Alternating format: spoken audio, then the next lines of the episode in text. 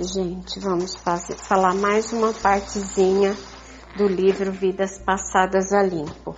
Essa é uma parte, é uma regressão de uma das pessoas do nosso grupo de estudo, que ela me autorizou passar uma parte da regressão para vocês, para que eu explicasse algumas coisas também que são pertinentes ao grupo referentes a, referente à regressão. Era uma vida, ela hoje é uma é mulher e é, tem quase 50 anos, e lá nessa vida, nessa existência que foi mostrada na regressão, ela era um japonês. Agricultor, trabalhava na terra e tinha uma vida muito dura de trabalhar com a terra em plantação de arroz, é, muito, muito barro, muito sol, muita chuva, muita neve nas costas, na pele. É, tinha uma pele até bem queimada do sol, mas muito sofrida. Fez uma escolha para uma esposa que, que não foi a melhor escolha, porque ele era uma lá naquela vida ele era um homem que gostava de limpeza, organização e, e tinha uma noção já que é um dos atributos da alma, uma noção já de beleza e ordem e disciplina das coisas. E desta forma, ele escolheu na aldeia que morava uma moça para se casar e essa moça passou a não ter cuidado com o próprio corpo, se tornou uma pessoa muito obesa, que na verdade mal conseguia andar, se arrastava é, por causa do peso, também se tornou uma pessoa alcoólatra e também usava ópio para tristeza e desconforto dele. E isso ele ia trabalhar todos os dias e ele tinha um grande desconforto de pensar que ele tinha feito a escolha errada e a escolha errada era aquela esposa. Porque todos os dias, quando ele chegava em casa, depois de um grande dia de trabalho árduo, a casa estava em desordem, a esposa jogada numa cama ou num canto, sempre tanto drogada quanto com bastante álcool, é, teria, tinha tomado bastante álcool também. Ela misturava muito as duas coisas. Isso se tornou uma tristeza, mas veio para a aldeia onde eles moravam um casal. As casas eram muito pertinho e veio um casal que ele passou a admirar é, porque ele passava na porta e via sempre a mulher limpa, arrumada, penteada e via pelas portas abertas da casa e pelo quintal cuidado a limpeza e a organização. Então ele passou a ter uma certa admiração pela pessoa desta mulher e ter uma amizade muito grande com ela por este, por este cuidado que ela tinha com, com a casa, com ela e com tudo. Mas era só uma amizade porque ela, ele sabia que ela tinha um marido e que esse marido podia causar algum mal àquela mulher que ele admirava. Então ele se mantinha sempre longe para não causar nenhum problema para ela. A maior preocupação dele é, era que ela estivesse sempre bem e que ela vivesse coisas boas. E ele fazia o melhor que ele podia na casa dele, desde limpar até fazer a própria comida, porque a esposa estava sempre jogada, largada e não se movia para nada dentro da casa, nem para a organização e nem limpeza dela própria. Passado o tempo, este, este vizinho foi trabalhar em uma outra aldeia, em um outro local no Japão e abandonou essa esposa e foram passando os anos e ela veio a passar dificuldade e ele passou a ajudá-la. E esse marido nunca voltou. Passaram-se anos e ele passou então a ajudá-la a se alimentar, a manter a casa e ele passou a ter um romance clandestino com essa com essa mulher que cuidava dele, que zelava por ele, que preparava a alimentação dele, mas que se mantinha lá na casa dela. Mais anos foram se passando e a esposa dele morreu e mesmo assim, para a sociedade não apontar, não julgar e não condenar aquela mulher que era o amor, então, o amor da vida dele. Ele continuou ainda, após a morte da esposa e após a, é, o desaparecimento do, do marido dessa mulher, morando na casa dele e ele na casa dela. Ela na casa dela e ele na casa dele e se encontravam como amantes, como namorados e cuidavam muito um do outro com muito zelo, com muito carinho, com muita lealdade e muito respeito. Então, nesse período de tempo, ele se tornou um homem feliz e cuidando dela de toda maneira que ele podia.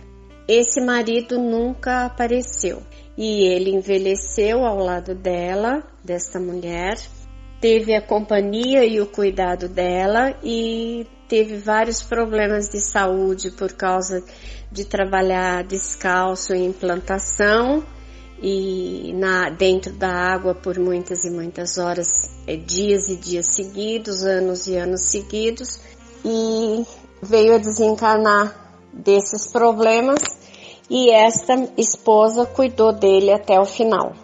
Ela era budista e então ela passou a cuidar dele e rezar para Buda e pedir que Buda tomasse conta da alma dele no momento que ele partisse. E foi muito bonito e impressionante de ver que no momento que ele desencarnou, é, existia já ao redor do, do corpo morrendo um plano de energias bem, muito brancas azuladas que foram parecia um portal de onde foi removido o, o espírito do corpo morto e ele passou para um plano espiritual onde existem as correntes espirituais budistas. E lá ele foi tratado e foi cuidado. E veio o recado para esta moça que nesta vida era um homem que ela fizesse sempre que ela tivesse uma imagem de Siddhartha Gautama, Siddhartha Gautama pra, na casa dela e que ela fizesse sempre orações para o Buda e acendesse um incenso para que ela não perdesse esse contato desta amizade espiritual, desse contato espiritual com o mundo budístico espiritual, não o plano físico. Aí ela me perguntou um pouco sobre Buda, porque ela não entendia muito sobre Buda. E eu passei então para ela, é o que ela não entende nesta vida, né, gente?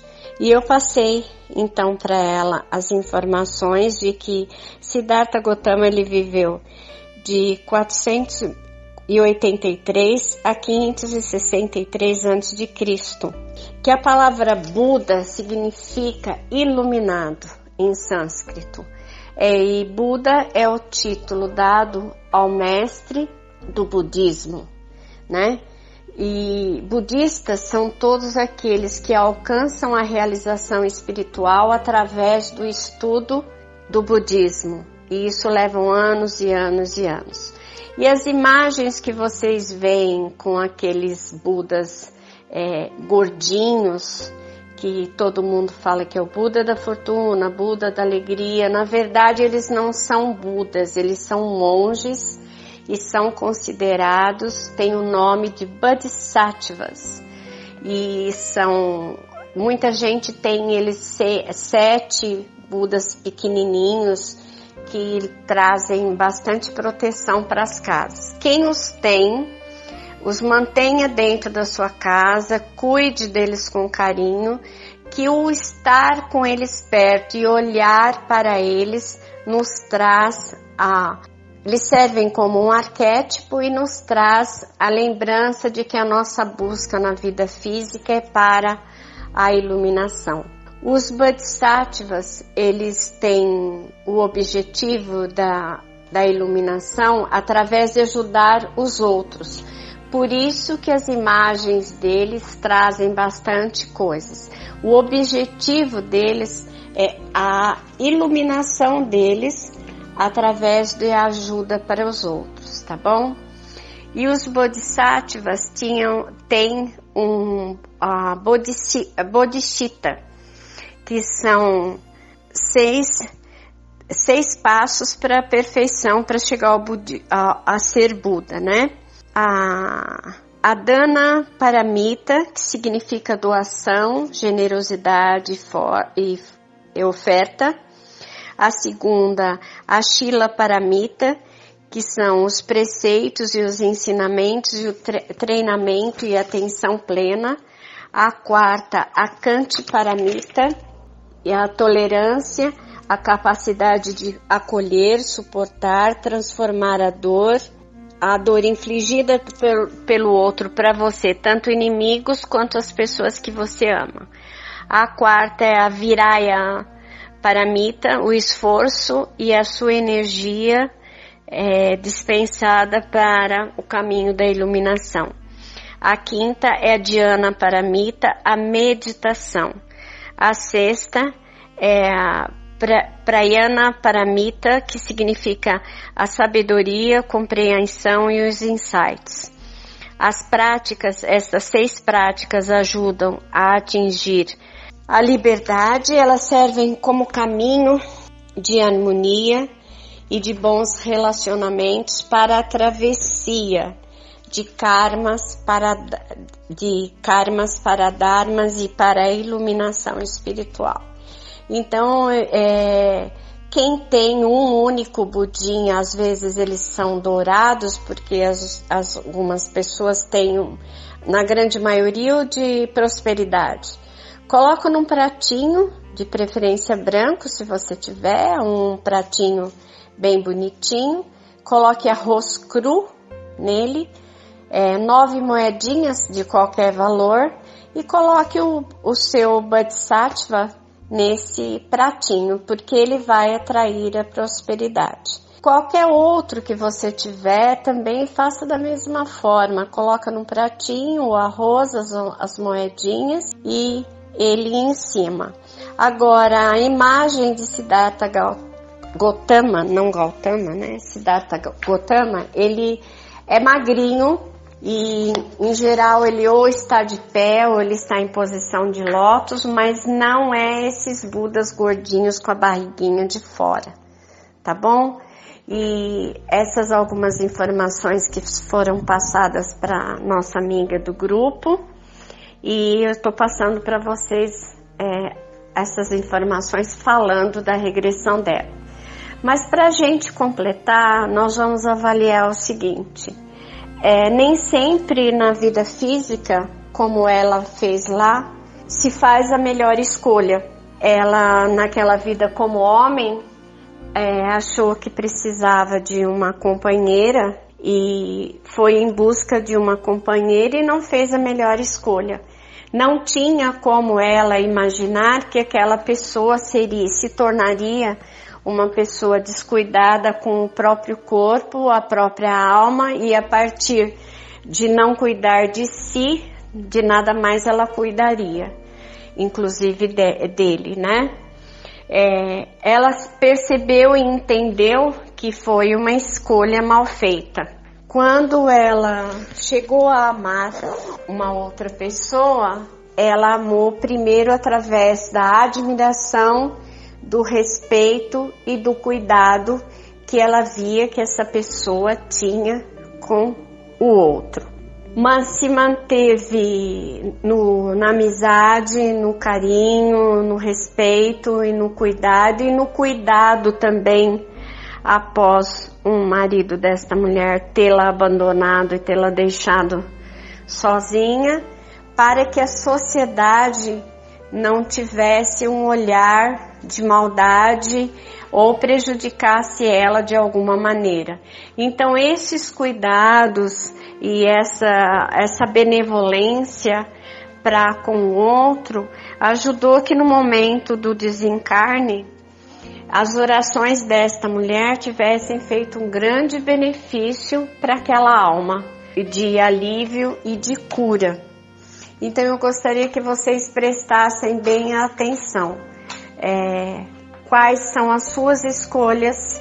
Qual o benefício que você pode fazer com elas, com elas na sua vida e na vida dos outros? E avaliem. E qualquer dúvida vocês podem me perguntar, tá bom? É, eu termino hoje então a semana e na segunda-feira eu volto com mais uma regressão relatada para vocês. Boa tarde.